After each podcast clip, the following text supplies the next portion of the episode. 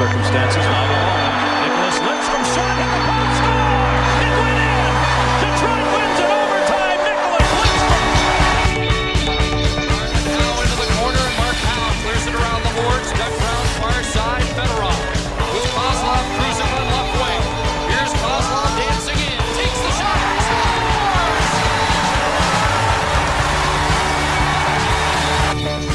Winding up at center, drive the long shot, he scores!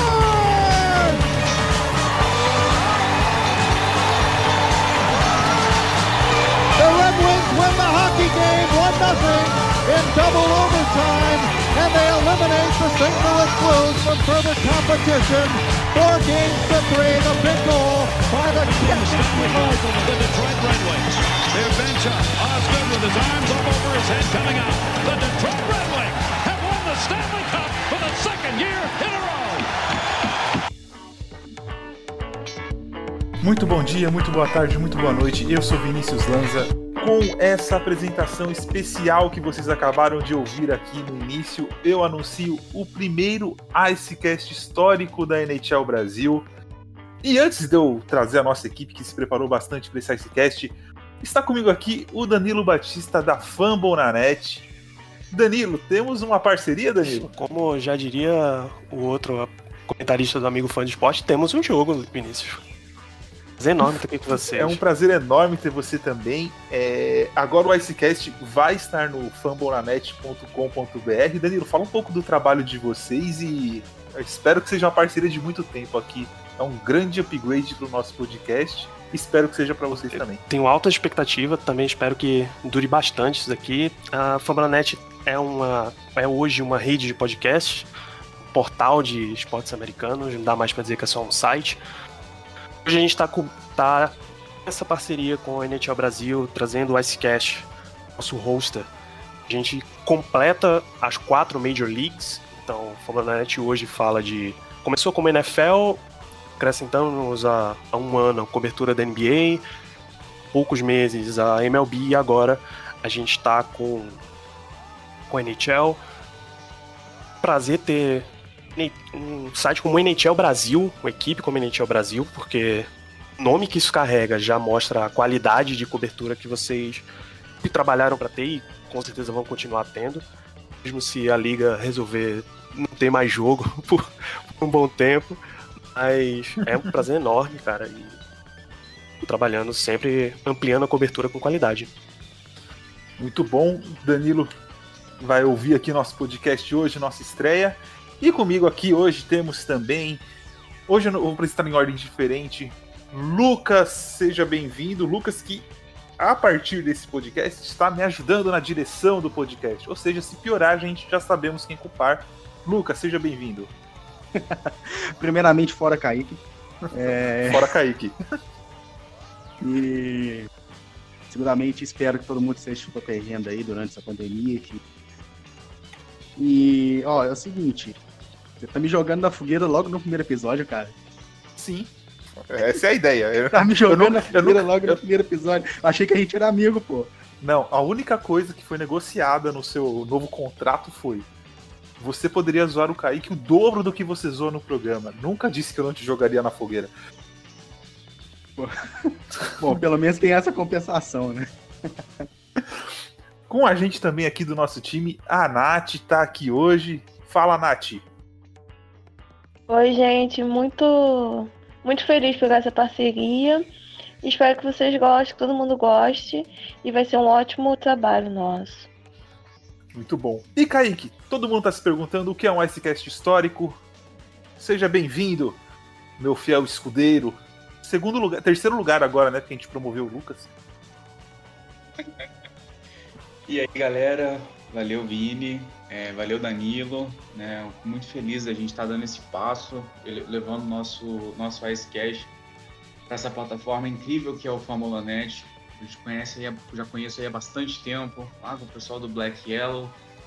E é isso, é, sempre tentando crescer, tentando melhorar o conteúdo para vocês. E é um prazer imenso estar fazendo esse programa aqui hoje. E o que é o Icecast histórico, né, Vini? Então, a gente decidiu que iremos contar as histórias da- das franquias da NHL. vamos falar um pouquinho sobre a caminhada das franquias até os dias de hoje, né? como começaram lá nos anos 20, né? alguns um pouco antes, alguns depois. Então tem bastante história, a gente vai tentar focar né, uma história um pouco mais divertida, uma maneira mais light de contar, trazendo os principais jogadores, comentando aquelas curiosidades que vocês gostam. Então, vamos lá. O time escolhido de hoje foi votado foi votado por vocês no nosso Instagram e é o Detroit Red Wings. É a, a franquia que possui 11 títulos da Stanley Cup é a franquia americana mais vencedora. Teve aí, né, durante seu período, grandes nomes que hoje integram o Hall da Fama, que hoje integram ali o top 10, 15 de melhores jogadores, maiores jogadores de todos os tempos. Conhecida como Rocky Town. Isso já diz alguma coisa, né, Vini? É a... uma das cidades mais fanáticas por hockey. É, todo mundo sabe que Detroit passou por sérios problemas nos nos últimos anos e agora está começando a se recuperar, mas por mais problemas que a cidade teve, o hockey nunca deixou. O hockey nunca foi um problema lá, né? O hockey sempre sempre se manteve em alta, é, sempre teve. O, o Red Wings sempre teve é, equipes competitivas. E, e, vamos lá, vamos começar. Kaique conta um pouquinho da história e, e, e a gente vai aqui bater um bate, fazer um bate-papo de um dos maiores times da história da, da NHL. Exatamente, né? É uma, uma franquia, como você descreveu, que parece que, mesmo com momentos muito complicados, eles. A, a paixão do torcedor ela nunca, nunca diminuiu, né? O Red Wings teve um grande intervalo sem, sem, sem vencer, de períodos ruins, a roda, assim, né? E e se manteve, e só cresceu. Isso, com o passar do tempo, foi se consolidando cada vez mais e se tornou o Red Wings que a gente conhece. Mas, nos primórdios, no longínquo ano de 1926, eles não se chamavam Red Wings, se chamavam Detroit Cougars. E durante essa primeira temporada na liga, eles ainda não tinham uma arena, né? Uma coisa, um fato curioso, né? A gente sabe que naquela época era mais difícil de fazer essas construções e tudo mais. E a equipe acabou jogando em Windsor.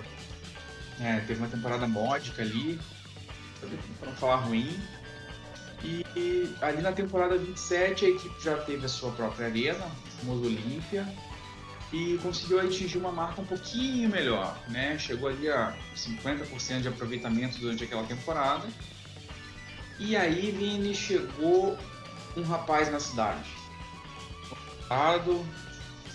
Um pouco famoso esse rapaz que chegou na cidade. Um pouco famoso esse rapaz.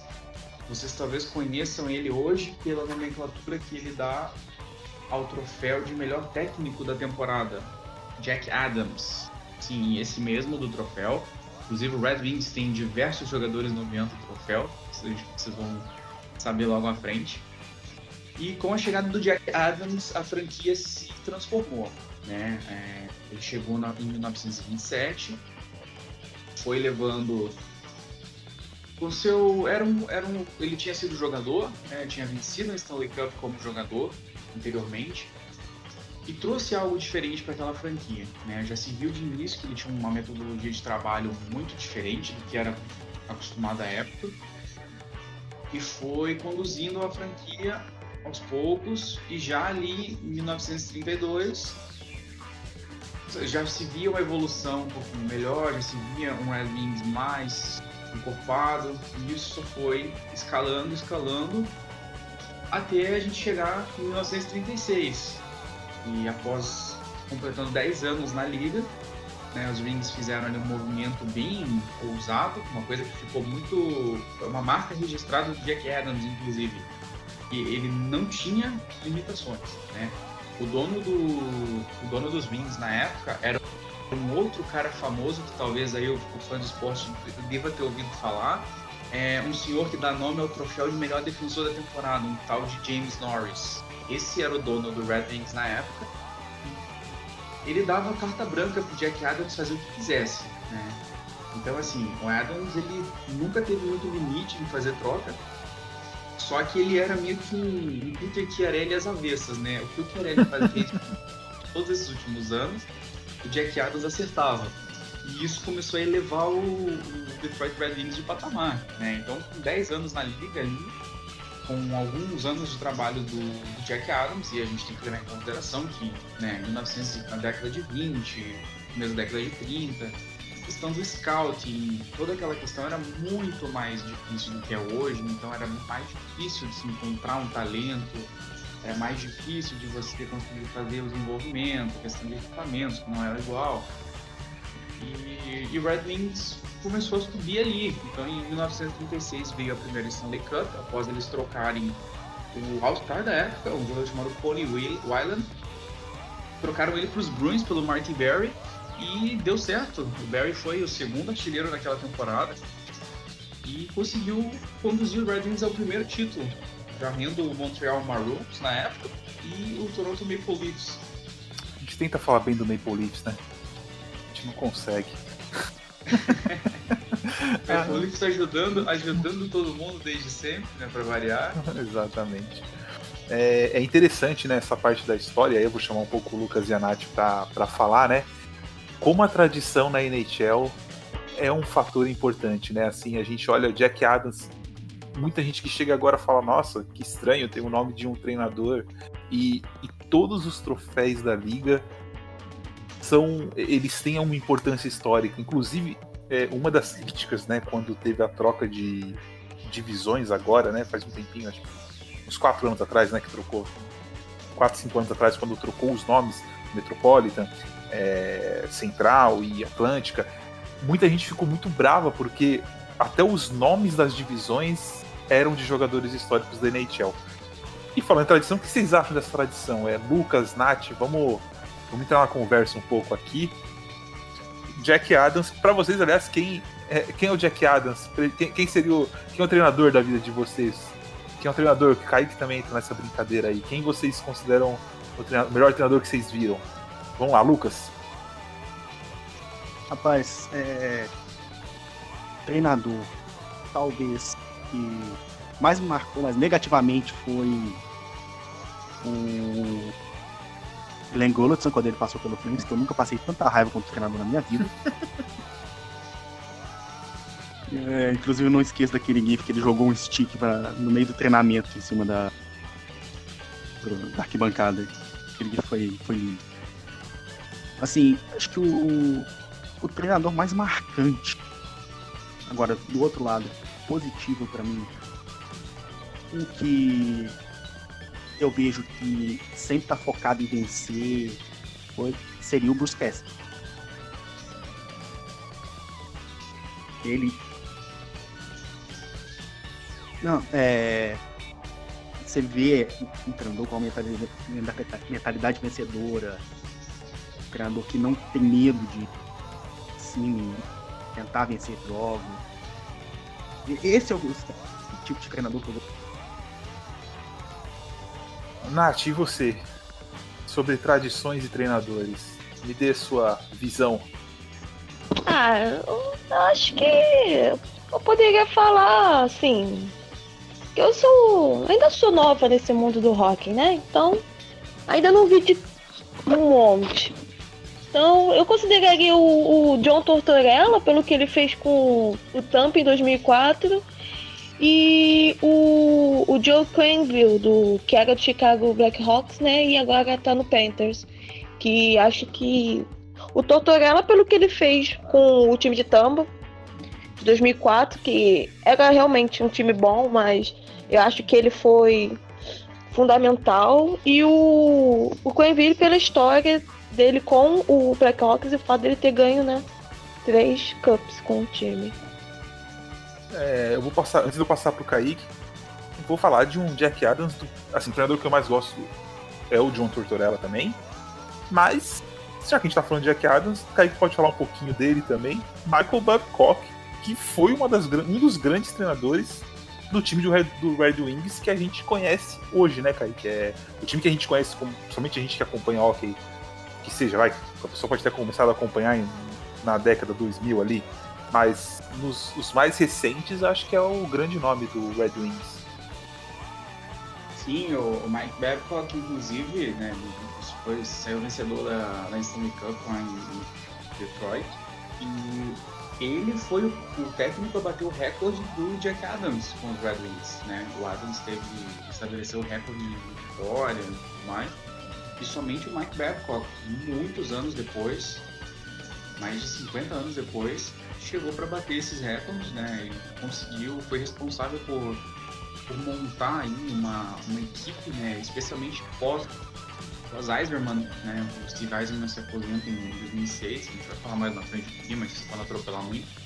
E o Babcock foi responsável por montar uma, uma grande equipe, né? manter o Detroit como uma forte equipe após uma geração, o que não é fácil. A gente sabe muito bem que é muito comum que equipes acabem, ao fim de uma geração, elas caem naquele buraco aí, levantam, demoram ali uns 4, 5 anos para se levantar. Algumas nunca se levantam, né? O Buffalo Sabres aí hoje em dia. de Monton, né? Que também tá na. Não vai, é, vai, não vai. E o Babcock ele conseguiu é, claro que com um bom trabalho também de general managers, né? Que era o Ken Holland na época, foi exímio, mas foi uma transição muito boa né, para os Red Wings, ali, pós Eiserman até a última geração que recentemente terminou. Então, apesar de todas as polêmicas, a gente precisa citar também, né? A gente já falou disso em um outro podcast, que o Babcock teve alguns episódios de até de agressão no banco dos Red Wings, né, Johan Fraser e alguns outros jogadores acabaram citando isso. Mas é um, é um nome que no esporte precisa ser destacado mesmo. É, a gente citou brevemente o, o, o prêmio de Adams, né? Só, só uma curiosidade, apenas dois técnicos ganharam esse prêmio pelo Red Wings. O Jacques Demer ganhou duas vezes em 86, 87 e 88. E anos depois o Scotty Bowman em 95 e 96. Então assim, né, é curioso, né? Um time ganhou só, só duas vezes, só dois técnicos passaram por esse trabalho ganhando. Que leva o nome de um dos principais, principais pessoas da história também. E para fechar esse bloco aí, que fale seus dois técnicos. É, bom, acho que primeiro, do período que eu acompanho o rock, assim, é o Joe Quenneville, né, do, foi técnico do Chicago Blackhawks por, por muitos anos, venceu três Stanley Cups lá. Inclusive, para mim, foi um dos maiores erros que o Chicago Blackhawks cometeram nos últimos anos, foi demitir ele. O primeiro de muitos, né? Primeiro. Não, não, esse foi o segundo de muitos, que acho que trocaram o Panarin primeiro ainda. Ah, tá. e. Acho que. Ah, tem o Pineville. Tem. É, é, acho que eu, eu, posso citar um pouco o, o Mike Sullivan pelo momento que ele, que ele chegou, com a bomba que ele pegou nas mãos e o que ele conseguiu transformar. Então, assim, eu assisto o rock há mais ou menos uns 10 anos, um pouco menos do Dentro desse período, são os dois nomes que eu posso destacar, mas acho que uma menção honrosa que eu vou com o Lucas ali, que foi o Bruce Cassidy também. É um cara que mais novo, que tem um estilo muito vencedor e tem um, um bom estilo de comandar. A gente vai ver muito falar dele ainda. Esse podcast faz parte do site Fambonanet. Acesse fambonanet.com.br. Gretzky had it, lost it, Eisenman picks it up. Eisenman moving, blue line chance. Score! Steve Eisenman! Detroit wins!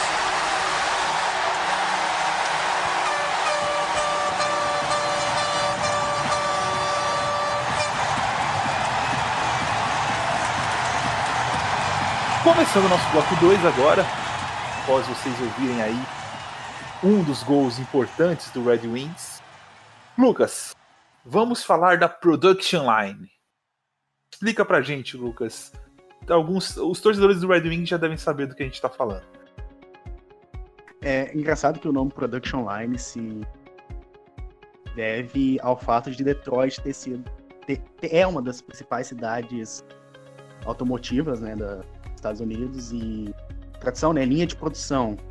Então tem essa pequena curiosidade. Ela começou em 47, quando o técnico do Red Wings, ele colocou os dois melhores jogadores que tinha no elenco. Ninguém, um tal de Gordie Howe, não sei se o pessoal. Um tal de top 5, né? Top 5 um da, de- da um história. tal- é, eu acho que o apelido dele é Mr. Rock.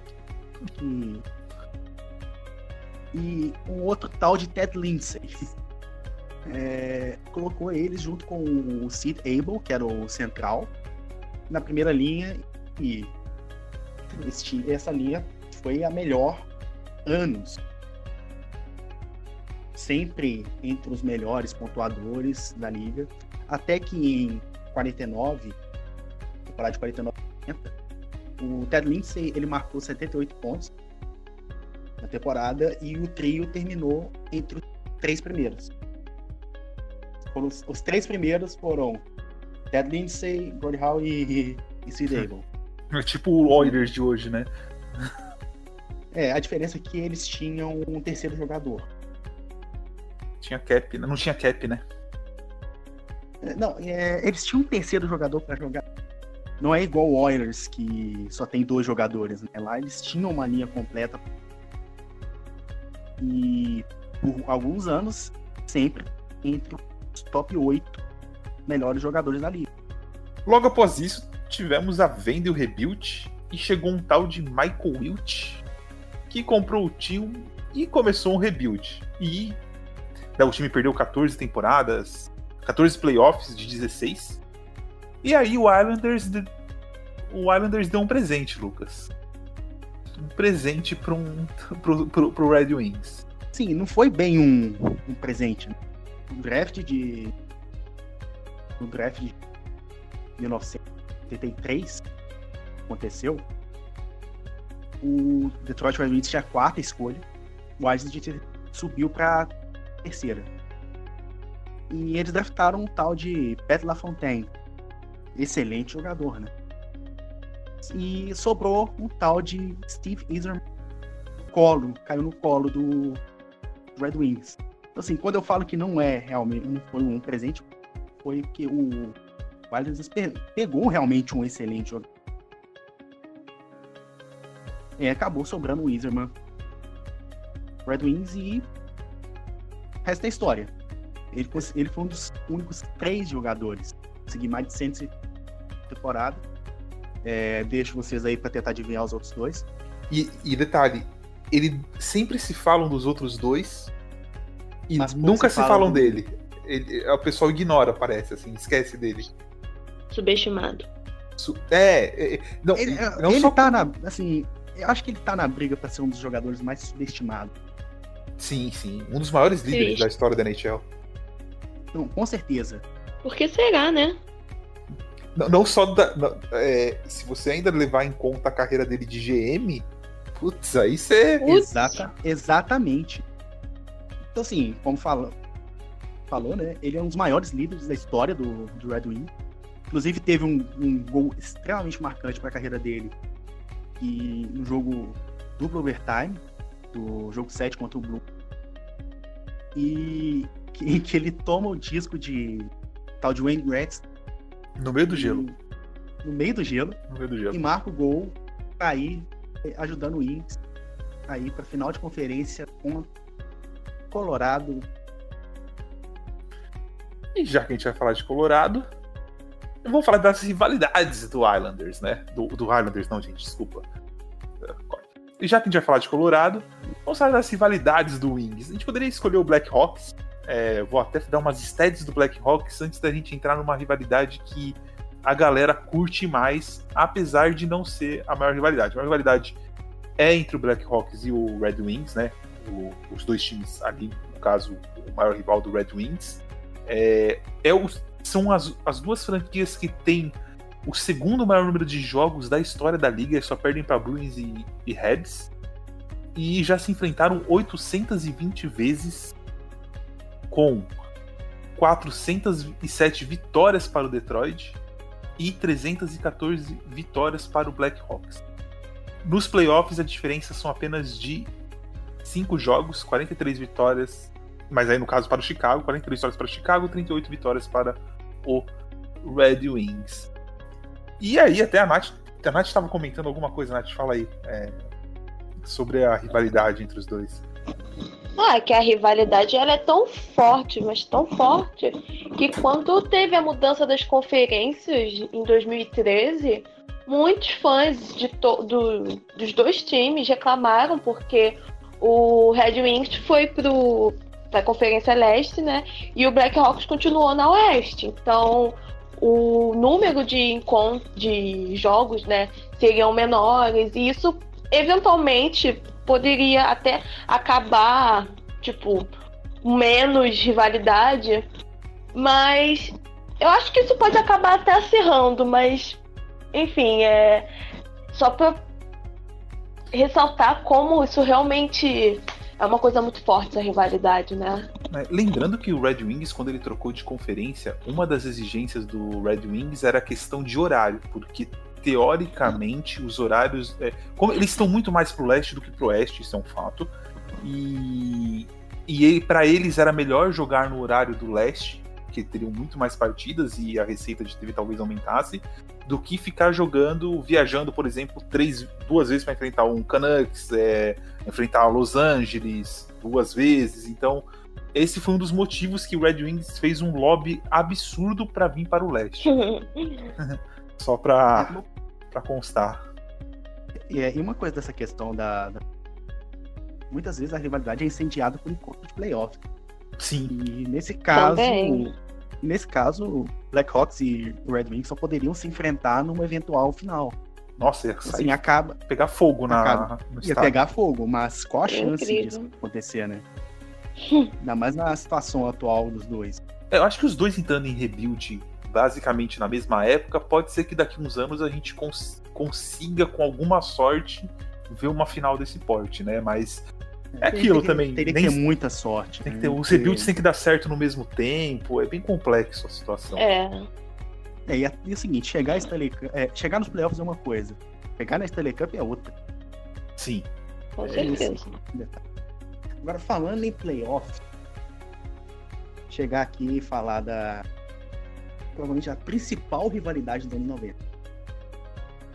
É, logo depois da série Red Wings enfrentou o Blues em 96, o Wings foi enfrentar o Avalanche.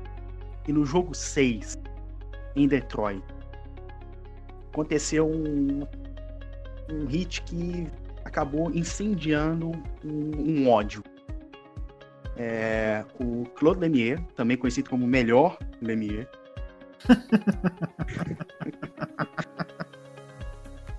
o único, né? O único. O único Lemieux possível. Ignorado. Ele acertou o Lemieux jogando pelo, pelo Avalanche. Ele acertou o Chris Draper por trás. Com, e o Draper ele acabou caindo de cara nos boards. Isso foi durante o jogo 6. O Avalanche ele ganhou o jogo no final e chegou e chegou até a Stanley Cup garantindo o título. Só que é o seguinte, o estopim da rivalidade mesmo foi o jogo entre os times em 26 de março de 97. Foi um jogo popularmente conhecido como Brawl at Hockey Town. Teve apenas nove brigas e a mais importante foi uma que todo mundo brigou. É, até mesmo os dois goleiros.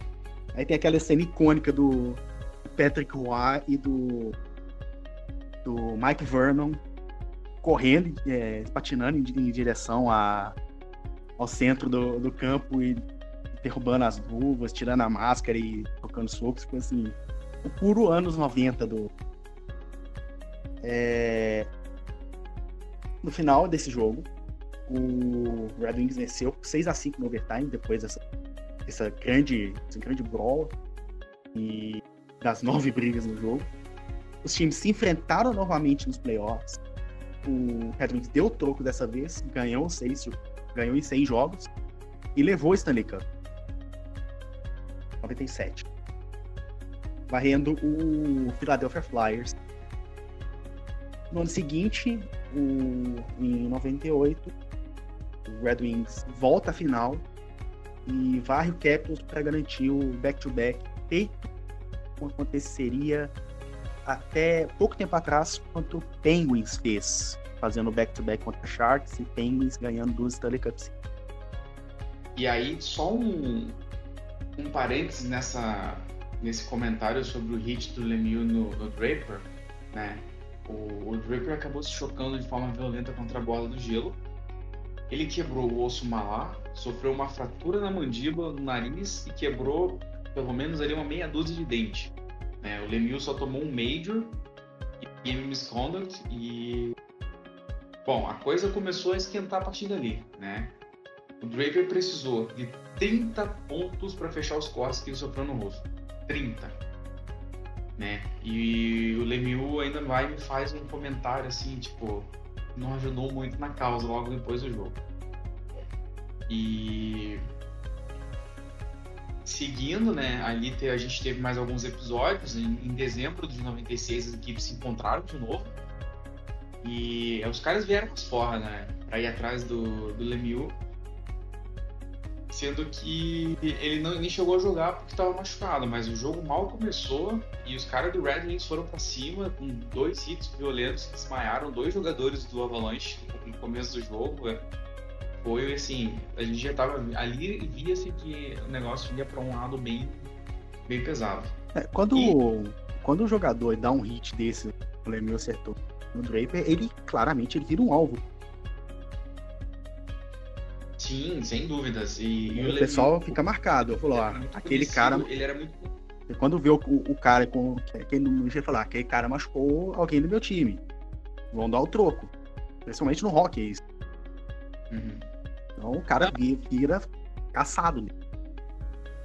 Então o ódio que o pessoal, nessa, pessoal de nessa... Detroit foi. A grande questão nesse hit foi que era um hit evitável, né? E foi um hit sujo, não foi um hit legal. A gente, a gente sabe que os hits eles acabam, eles mudam de acordo, mudaram de acordo com o tempo, né? Alguns hits de alguns anos atrás, hoje não são tão bem aceitos, tá? Mas o hit que o Lemieux dá no Draper, ele joga, ele vem pelas costas, ele acerta, ele acerta o Draper nas costas e joga o Draper na, na borda. Isso, isso não é aceitável, não é, não é aceitável tipo, há muito tempo já. E causou isso tudo, foi onde começou esse, esse bad blood né, entre essas duas equipes. E aí na fatídica noite de 27 de março de 97 que você mencionou, né? É, é simplesmente incrível. É simplesmente, assim, é, hoje em dia é uma coisa que eu acho que seria bem pesado se, se acontecesse um jogo daquele nível, né? A gente andou tendo alguns episódios recentemente de Flames e Oilers, e, o pessoal já Flames assim. e, Teve o Flames e Red Wings, se não me engano, também, que, que teve também, um brawl perto então, dos bancos. Foi maravilhoso. Olha, se você tiver um tempo e tiver curiosidade, pesquisa no YouTube sobre essa, essa briga, porque você vai. Pra quem gosta, é, é algo de, de encher os olhos. É realmente assim, para hoje a gente é surreal, mas na época foi assim, sem, sem palavras. Sem, é, sem comparação. E assim, o, a grande questão é que você vê que não, não tinha. Não, existia muito ódio entre, entre os dois times, coisa que hoje não é, não, não é tão comum, mesmo em algumas rivalidades mais, mais fortes, assim, mas por exemplo, né, no lance do. O Patrick Roy ele vem pro meio do gelo para tentar pegar alguém. E o Brandon, o Brandon Shanahan, ele simplesmente dá um soco no, no Rock, joga o Rock no chão e, tipo, não faz mal ser goleiro, ser defensor, quem é. Hoje em dia a gente sabe, você não encosta no goleiro hoje em dia. E o Rock cai no chão, levanta, vai atrás de alguém, depois ele se atraca lá com, com o goleiro do Mike Vernon. Então, assim, foi um, um, caos generalizado. E aí fica a nossa recomendação aqui, né? O NHL Brasil, a gente fez um, um artigo falando exatamente dessa rivalidade, chama-se Rivalidades Históricas Vamos pôr na descrição. A gente põe na descrição. Vai estar tá na descrição, vai estar tá na descrição do, do Icecash. E recomendo a leitura, tem alguns vídeos, algumas imagens, tá? Dar um, um, bom complemento disso que a gente está falando, porque é só realmente vendo para vocês entenderem a magnitude do que foi aquilo. É, imagina a gente vendo, a gente ter uma ideia da magnitude. Imagina quem viveu naquela época e viu isso. O... Antes da gente partir para o terceiro bloco, fazer um comentário rapidinho aqui, né? É, é, o Lucas comentou agora há pouco do que só o Penguins viria a repetir. E Nath e Kaique aí, pra gente. Eu não sou fã do Cap Hit, mas como o Cap Hit mudou essa liga, né? Como que fica difícil para um time. Até o Penguins, mesmo que repetiu, a gente sabe que a, a repetição foi chorada, chorada, chorada. Assim, é. Não existe mais praticamente uma dinastia na NHL. Não, não existe uma dinastia. Eu acredito que vai ser muito difícil voltar a existir uma dinastia como foi o Oilers né, nos anos 80. Islanders. Como foi o Islanders no começo dos anos 80 também. E o Montreal nos anos 70. Aquilo acredito que não vai se repetir. E eu fico muito feliz com isso, porque a, a imprevisibilidade da NHL somada à grande dificuldade que sempre foi vencer a Stanley Cup, né? A Stanley Cup, mesmo, claro, tirando ali uma época em que o Colorado, desculpa, em que o Montreal, Toronto, eles tinham algumas, digamos assim, regalias, né? Dentro da liga, eles tinham uma certa vantagem em alguns aspectos jogadores e coisa e tal, mas assim, dos anos 80 para frente, a NHL ela se tornou uma liga muito imprevisível. E eu acho que essa imprevisibilidade né, somada à grande dificuldade que é manter os times hoje em dia, manter suas estrelas, tem que fazer, tem que encaixar ali o cap e tudo mais, eu acho que isso torna tudo muito mais interessante. Né? Eu posso citar exemplos negativos disso, onde há uma maior flexibilização, por exemplo, na NBA, que o Golden State Warriors conseguiu montar aquele time ridículo e foi dominando, dominando a liga ali por vários anos, foram derrotados em alguns detalhes em algumas vezes, mas então, assim, não é bom pro esporte, não, não torna interessante, né? Já começava a temporada a gente já sabe, pô, o Golden State Warriors tá, já tá na final, vamos ver com quem que eles vão jogar e se vai dar jogo, sabe? Então, acho que essa imprevisibilidade, ela é, ela, ela, é bacana. A gente teve aí nos últimos anos, né, o Chicago Blackhawks, o Kings chegando múltiplas vezes, os Penguins chegando duas vezes seguidas na Stanley mas isso tende a ficar mais difícil daqui para frente. E é o que torna o esporte de todos, assim, o, o, meu favorito e é o que torna o esporte, assim, especial, né? É, eu acho isso muito interessante porque eu acho que acaba levando uma outra discussão que eu já vi algumas pessoas falarem, é que às vezes você considerar, tipo, tipo assim, é, a liga NHL, né? Eu acho que é muito importante você separar, tipo, o que vem acontecendo agora, a evolução, com o que era atrás. Às vezes você considerar tudo isso uma linha reta igual, porque antigamente só tinham seis times e tinha essa coisa das regalias e atualmente é uma coisa totalmente diferente. E isso me, isso, eu acho isso muito, muito interessante de pensar, tipo, é, as mudanças que esse esporte passou e que honestamente para mim tem sido bem melhor. E, e aquilo, é, é o seu time entrar nos playoffs mesmo que seja assim, sei lá, tenha um muito favorito, o seu time entrou nos playoffs, ele tem chance. Mesmo que tudo diga que não. E isso é uma coisa muito legal no rock. Isso foi uma coisa que você aprendeu da pior maneira, né? Eu pensei em fazer a mesma piada. Foi. não é piada, é fato.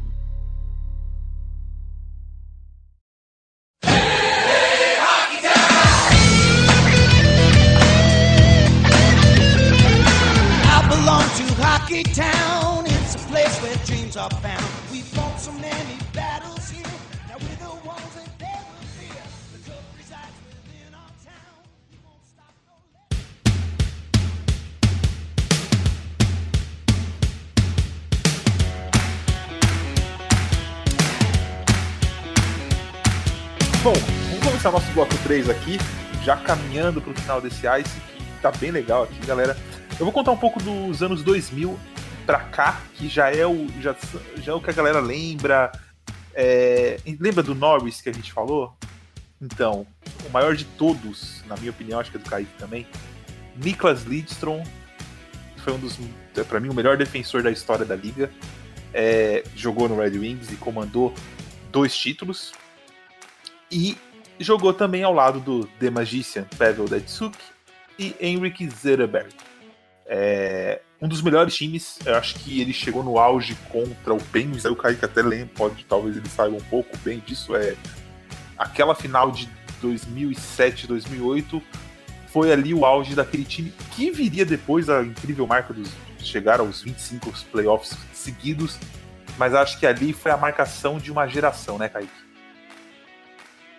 Ah, sem dúvida, né? Como, a gente tinha falado anteriormente, na, foi a transição, né? Foi o pós, pós é, o time já contava com o Datsil, já contava com o Lidstrom mais do que consolidados na liga, mas foi um time incrível, né? É, é, além desses jogadores, além do Zetberg, você citou também, a equipe ainda foi ao mercado, né? trouxe o Dominic Hasek, que é considerado por muitos o melhor goleiro de todos os tempos da, da NHL. Eles foram ao mercado, trouxeram o Hasek, era um grande reforço lá. Eles contavam com dois goleiros incríveis, que era o Osgood e o, e o uma defesa para lá de incrível, liderada pelo Lidstrom. Concordo totalmente com você. Melhor defensor de todos os tempos. E me desculpe aí a torcida do Bruins vai falar em Bob Orr, mas estamos falando de um jogador completo e de um jogador um pouco mais unidimensional, de épocas muito diferentes. Se pegar o conteúdo somado, Bob Orr não se compara ao Niklas Lidstrom. É... O Zetberg, né? Uma... O Zetberg foi uma escolha, se não estou errado, de sétimo round. Sétimo que se tornou, esse central incrível que se tornou. E o mágico, né? Magic Man Datsuk, que. Nossa, todo, to, basicamente todos os jogadores de hoje dizem que o Datsuk é o cara que tem.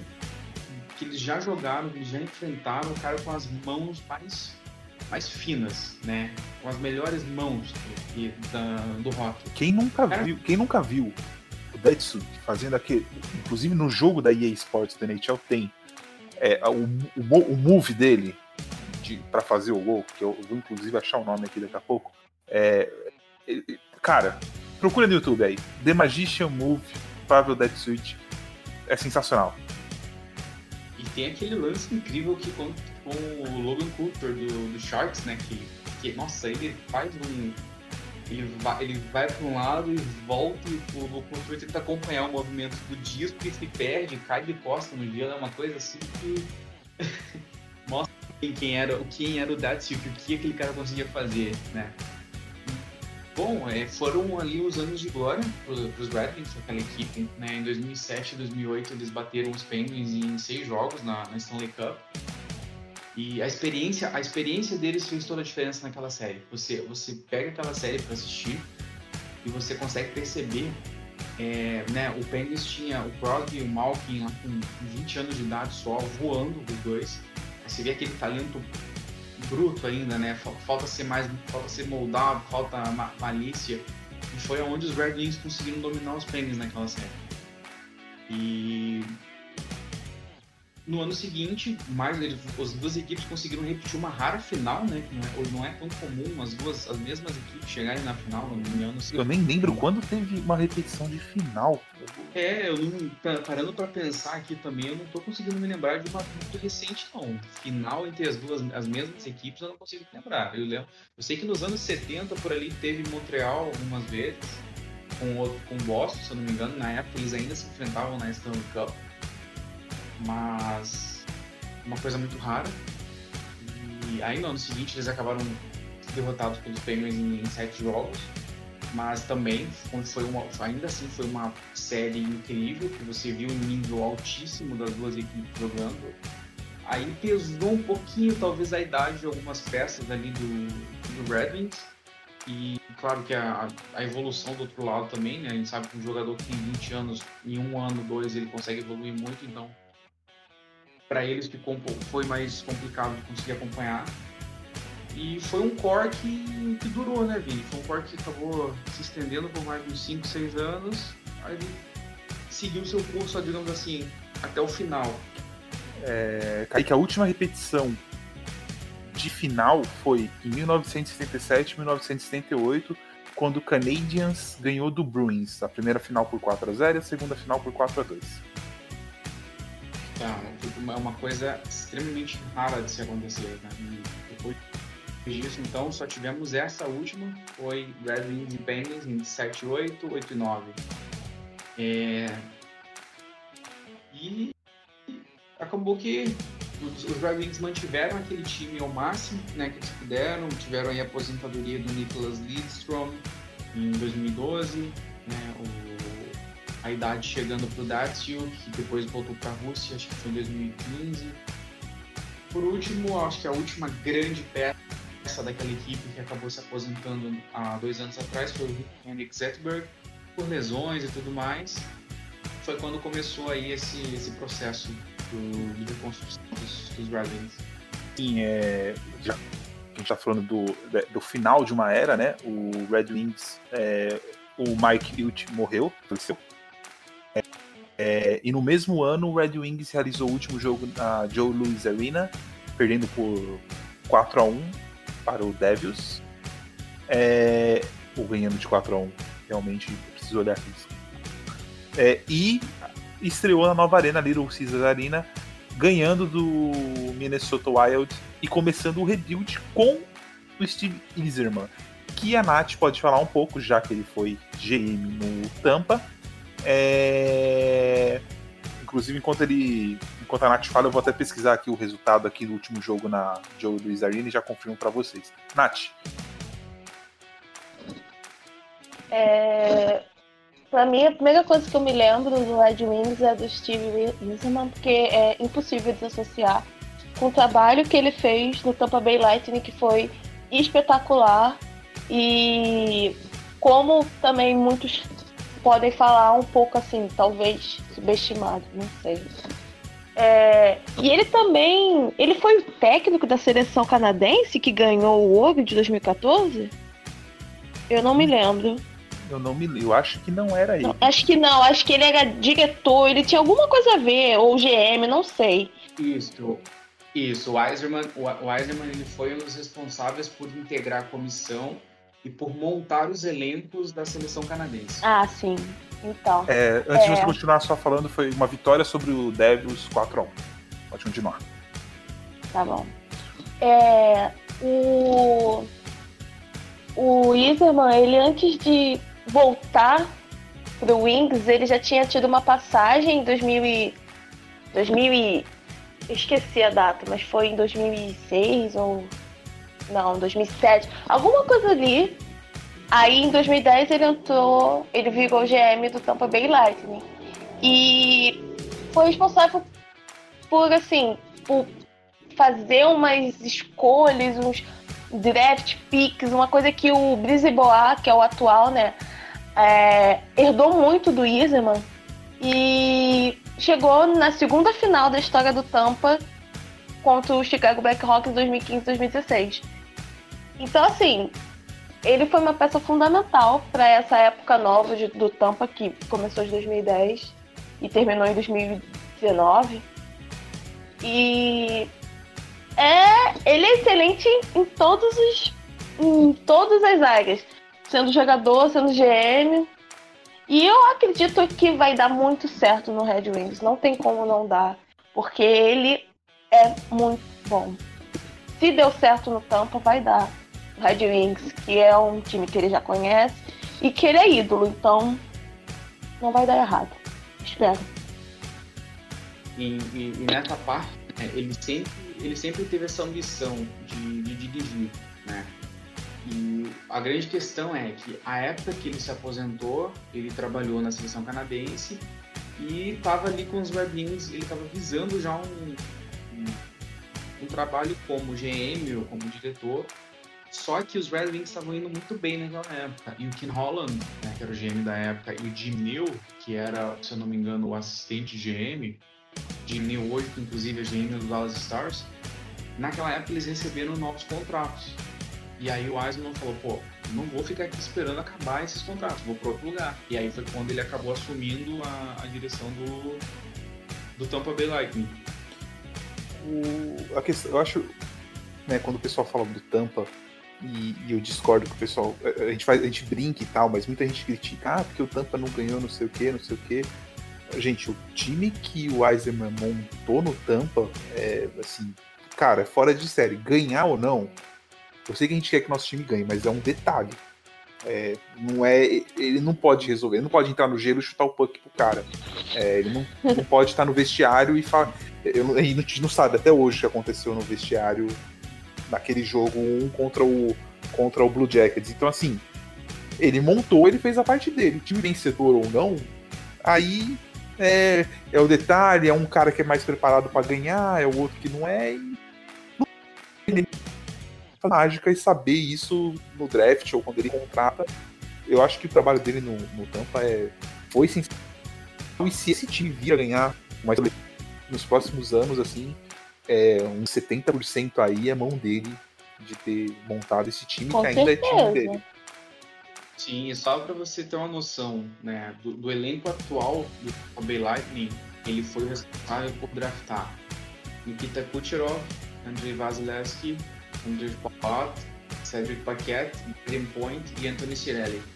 Ou seja, do core Troca do Sergachev. ele Ah, ele é. draftou mais da metade. Ele fez a troca do Sergachev, né? Trouxe o Sergachev, mandou embora que é o Jonathan Green. Fora alguns contratos, ele conseguiu renovar com o Stampos por um valor até aceitável, né? Conseguiu alguns, alguns negócios muito bons nos últimos anos. Então, assim, o cara é realmente excelente. Ele assim, conseguiu duas firsts pelo Martin. San Luis, com 37 anos. Sim, então assim, o nível de excelência do trabalho do Wiserman, do é incrível. Então, Detroit Wings está em ótimas mãos no momento, né, nesse processo de reconstrução. É, o processo é demorado, é lento, tem muito jogo contrato ruim para sair do, do- da folha salarial até agora. Vai levar mais uns dois anos para sair todo, mas assim, ele já está fazendo seu trabalho. Acho que, apesar de ser difícil de, de engolir, né, com a reconstrução, acho que a torcida do Red Wings pode ficar esperançosa dos próximos anos. E assim, provavelmente vai pegar o Lafreniere ou um dos, uma das top 3 deve cair para ele esse ano. É, o Zadina já tá lá. É, é, assim, acho que a pior, pior, pior parte pro Red Wings já passou, porque se você pegar dois, três anos atrás, eles tinham muitos contratos pior, muitos contratos ruins. Hoje, assim, ainda tem mais. Hoje você já viu uma luz no fim do túnel. Acho que há dois anos atrás você pensava, meu, o que, que eu vou fazer com esse time? É, eu acho que eles estão no caminho. Bom, vamos partir para o encerramento aqui. É, vou chamar o Lucas para falar primeiro e depois a gente vai falando todo mundo antes da gente partir para o All-Star deles. É, Lucas, que memória você tem do Red Wings? Pode ser um jogo contra o seu time, pode ser um jogo deles contra qualquer outra equipe. É, vamos lá, você tem um minuto. Bom, é, essa é até um pouco fácil. Eu citei um jogo mais cedo. É, foi logo depois, né, aquele Brawl contra o Flames. Foi em 15 ou 16 de novembro de 2017. Mas, uma semana antes, um tal de Jaromir Jagr ainda estava jogando pelo Flames. E foi contra o Red Wings que ele marcou seu primeiro gol. Primeiro e único gol pelo, pela franquia. E, caramba, eu chorei nesse dia. Porque quem me conhece sabe que eu sou extremamente fã do Jagger. Que a, a minha primeira camisa do Flames foi com o nome do Jagger. Eu comprei só porque tinha o nome dela. Só, só porque tinha o nome na, na camisa. Assim, ver um dos meus ídolos jogando pelo meu time e marcando seu primeiro gol, pra mim foi, foi, muito marcante. Então, Podemos com dizer essa que de- Podemos dizer que o Jagger é quase. eh, Metade da liga tem ele como né? Porque ele jogou em quase. Se você não gosta, olha, se você não gosta do Jagger, sinto muito, meu amigo. Mas você Não, tem é. uma, serra, uma séria falha de. Ah, De caralho, não. Jagger carregou o Rangers na época difícil deles, uma época bem complicada. É, os artilheiros da nossa história. E ele, é, tem, e ele tem um carisma absurdo, né? Tem, isso ajuda demais. Ele ser, ele é além de ter sido um dos maiores da história, é, é um jogador extremamente carismático. E ele ainda tá jogando, né? Querendo. é, só pra, só pra avisar vocês, ele ainda está jogando. Exato. Ele não parou, ele tá com 48, se não me engano, e, e ainda tá jogando rock. Então, ele, é- ele é absurdo. Eu, quando lembro do, do, do Red Wings, sempre vem à cabeça é, entre 2014 e 2017 que quando eles jogavam com o Rangers, todos os jogos eram decididos por um gol e a maioria pro overtime. e os dois times eram aquele negócio da né, dar o primeiro passe e já sai jogando com velocidade. Então, assim, eram jogos muito divertidos de assistir.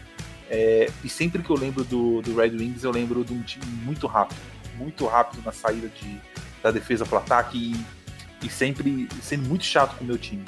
Essa é a minha visão deles. Kaique, não vem me falar de título que vocês ganharam em cima dos caras, velho. Mas eu vou falar o quê? Do que perdeu, a gente tá pra falar bem do Red Wings hoje. Ah, acho que quando vem Red Wings na cabeça, cara, é. Eu, eu acho que dá pra falar a palavra. Pode ser poder ou então equilíbrio, né? No auge ali, sempre com equipes muito poderosas, né? Com um poder de fogo absurdo no ataque, mas ao mesmo tempo uma equipe extremamente equilibrada, com uma defesa que corresponde, que ajuda o ataque e segura nas horas complicadas. É, sabemos que isso hoje também é algo extremamente difícil de ser montado. Normalmente equipes priorizam algum setor, um setor aqui e ali. Toronto Maple Leafs. Toronto Maple Leafs é a linha 1, né? É, então assim, Red Wings nesses últimos anos que eu consegui acompanhá-los e nas histórias que a gente lê, né, montando artigo aqui, ali e tudo, é um padrão. Red Wings quase sempre ali com equipes muito equilibradas, uma defesa muito forte, um ataque muito forte, bons goleiros.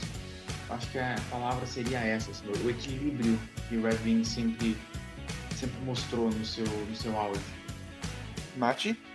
Ah, como eu já disse antes, é a primeira coisa que eu lembro é do Steve Eisenman. Tenho um carinho muito grande por ele. É, por ele ter montado esse time do Tampa, né? Ter feito coisas incríveis, essas trocas boas, contratos bons. E além disso, ele ser uma lenda no Red Wings. Então, essa é a minha primeira memória, assim, de cara. Foi a primeira coisa também que eu aprendi quando eu comecei a gostar de rock. É, bom, vamos partir para o All-Star deles, e aí é um problema porque são muitos jogadores bons. Então eu vou separar a lista que eu fiz aqui e vocês podem acrescentar quem vocês quiserem. Vamos lá, a gente não falou do goleiro Terry, Terry Sawchuk, que é um dos maiores goleiros da história da liga, 351 vitórias e 243 derrotas, um, uma média de gols sofridos de 2.44 por jogo. É, e é um, foi um dos pilares do Red Wings. Na defesa, coloquei Nick, Nicholas Lidstrom, acho que ninguém vai discordar, e o Red Kelly, que ajudou muito o, Nicolas. O Nicholas é, é, aquela coisa, não é um dos. Ele pode não ser o maior defensor mas, do Red Wings, mas como ele jogou com o Nicholas, é, a parceria era muito boa. E o ataque, que é para mim a grande polêmica, é, eu coloquei o Gord Howe, que não tem como não colocar, o Steve Iserman, e aí eu coloquei o Pavel Detsuit na frente do Ted Lindsay e na frente do Sid Abel. Agora vocês me, me condenem aí. Esse para mim é o All-Star Team do Red Wings. Quando um time tem muitos jogadores históricos, sim, fica, fica sempre a dúvida. É, eu também eu concordo, eu colocaria o, o muito pela liderança dele também, não só pelo, peso no giro, mas pela liderança dele. E o Betts, assim, da história recente, 2000 para cá, um dos maiores centrais. Eu tenho, eu tenho opinião que ele é maior que o Crosby, mas, enfim, maior não, melhor. Eu acho o Crosby maior que ele. É, o, Crosby é, é, maior, mas melhor. É, eu, também, eu também acho. É, mais Até habilidoso. É seguinte, ele, se ele não tivesse ido para Kate há um período, a gente poderia estar discutindo se ele era maior ou não. Sim. Eu acho que de importância para o esporte é difícil porque o Crosby é a cara da liga nos últimos 15 anos aí, 10, 15 anos. É, e Daisuke, ele tem essa. Os grandes jogadores do, do Red Wings, eles têm um pouco de ser subestimado comparando a outro. Então ele tem essa história. Então assim, eu, eu concordo, eu vou com. vou com a mesma, a mesma informação. Kaique. É, Até comenta do Crosby, é, a gente, a gente comentou também. Pode dar sua opinião aí. vocês mencionaram o Crosby com o That's You, que é isso? Isso, isso. Não, cara, em questão de melhor, é, vai muito do, da análise. A questão das. é- é Aquilo que eu falei na- anteriormente. A questão das mãos, né? O que que é? Mão é, é o stick handling, é o que o cara consegue ali com, com o stick, como ele maneja o puck e tudo mais. Nesse ponto, o, o Datsuk, ele acho que ele consegue ser melhor do que a maioria, quase todos os jogadores da liga hoje, né? Ou no período em que ele atuou. Isso não, não se discute. Na questão all-around, né, levando em em questão todo o jogo, né, o jogo completo ali daquele jogador em si, não, não diria que ele é melhor, mas em certos aspectos realmente ele é. É, do, do All-Star Team dos caras, mano, não tem muito como mexer no que você, no que você fez. Gary Salchuk ali, um dos principais nomes da história da equipe. Tem até aquela foto lendária do Salchuk com a cara toda arrebentada, arremendada de ponto, tudo é, é, é quem ele era, assim. Não tinha qualquer receita de jogar na frente de um puck. É, Red Kelly, Lidstrom na defesa, não tem como mudar nada disso. Gordon Howe, é, intocável nessa lista. Eiserman, pra mim, intocável nessa lista. O, o, que poderia ser aberto à discussão é a outra, a última vaga, justamente do Datsio. Pode ser o Ted Lindsay, pode ser o Sid Abel e pode ser também o Sergei Fedorov. Sim. É uma, foi o que mais foi mais difícil de escolher foi esse aí. Eu acho que é aí. Então, assim, eu, essa última vaga eu, eu, eu, deixa, eu vou deixar em aberto. Não vou, não vou votar em alguém nessa última vaga. Mas qualquer um desses três nomes que eu citei pode. Pode. E só. Pode ser a linha 2, né? Hã? Pode ser a linha 2, né? É, não tem problema, tem, tem jogador de sobra. E só um É, dá- dá- comentário. Dá pra montar Isso, um force second do- team. a gente estava falando um pouco do Eiserman, da liderança e tudo mais. O Steve Eiserman, ele, ele, durante a infância do Sidney Crosby, ele foi o jogador preferido do Crosby. Era o grande ídolo do Crosby, foi o Eiserman. Não né? foi o Lemieux? o Gretzky, foi o Eiserman. Então você vê como, você olha pro Crosby hoje, o, o estilo dele, mais na dele, assim, aquela coisa da liderança desde muito novo e tudo mais, você consegue fazer esse espelho. É a questão de como o cara se inspira, em quem ele se inspira. Então você tem, uma, você tem esse espelho bem bacana de se, de se ver, assim.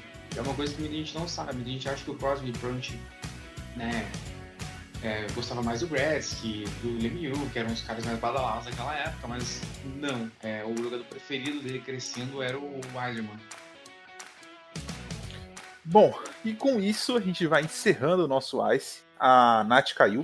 É, Não esqueça que o nosso Ice vai estar no Fambonanet, galera, agora, a partir desse Ice especial. É, Vocês vão acessar, a gente vai colocar lá tá na nossa descrição o nosso site, vai estar no site deles, vai estar um monte de lugar, a gente vai divulgar. E Lucas, despeça-se antes de eu passar pro Kaique fazer o jabá. Lucas que estreou na direção do, do Icecast hoje. Críticas, é só, é só mandar para ele. Agora eu vou ter que lidar com as críticas, né? É o, o Luxemburgo, A- a né? tudo- Eu É, eu- ganho, eu eu, virei- ganho, eu- nós empatamos, vocês perdem. Eu virei estagiário agora, estagiário da direção. É, galera, obrigado. Primeiro que é, é, primeiro queria agradecer ao Danilo pela parceria aí com, com o Fórmula Net. Eu acho que vai vir muita coisa boa. É, não, pra gente eu digo, pra nós do NHL Brasil e pra vocês, escutam o Ice. É, sigam lá o Calgary Flames Brasil no Twitter. Estou sempre lá dando uma olhada. Pode mandar, pode mandar as críticas tanto lá no- quanto no meu pessoal. O segundo maior de É. Alberta. Depois do. do Red Deer Rebels. e. E é isso, galera. Escutam Ice, se protejam durante essa pandemia. Tamo junto. E até mais. Kaique faz o jabá final aí, vai. Então é isso, galera. É, espero que gostem dessa nova série. Tem outros episódios agora por vir. É, mais um grande abraço aí ao Danilo, ao pessoal do Fórmula Net. Muito obrigado por essa oportunidade. E como o Vini falou no começo, né, que essa parceria aí dure muito, muito tempo e que seja muito produtiva para ambos. Então é isso, galera. Não deixem de seguir a gente nas redes sociais, arroba NHL Brasil no Twitter, NHL Brasil no Facebook e NHL Brasil Oficial no Instagram. E é isso. E como o Vini falou, esse Icecast vai estar no Fórmula Net. A gente vai divulgar pelo nosso Twitter e em todas as redes sociais. Então, aquele abraço.